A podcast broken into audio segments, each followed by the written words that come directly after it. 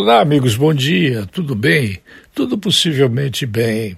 É quase uma reafirmação do óbvio dizer que não foi por falta de aviso, não. O Banco Central do Brasil, através do excelente ministro Campos, é, desse organismo brasileiro, ele fez um alerta estridente, chamativo, é, claro, absolutamente fidedigno para quem quisesse ouvir e decidir populismo visando as eleições faz mal para a saúde fiscal.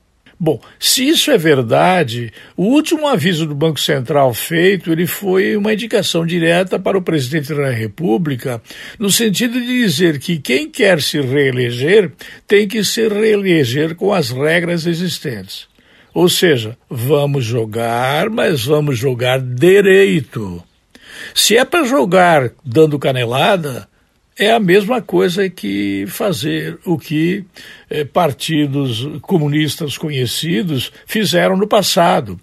A advertência feita pelo Banco Central, ela foi clara, ela foi sucinta, objetiva e quase que eh, direta, ela não foi é, subterfúgica, ela não foi subterrânea, ela não foi fez de conta que fez, mas não fez. Não, o Banco Central agiu. Ele não fez por falta de aviso. Ele advertiu.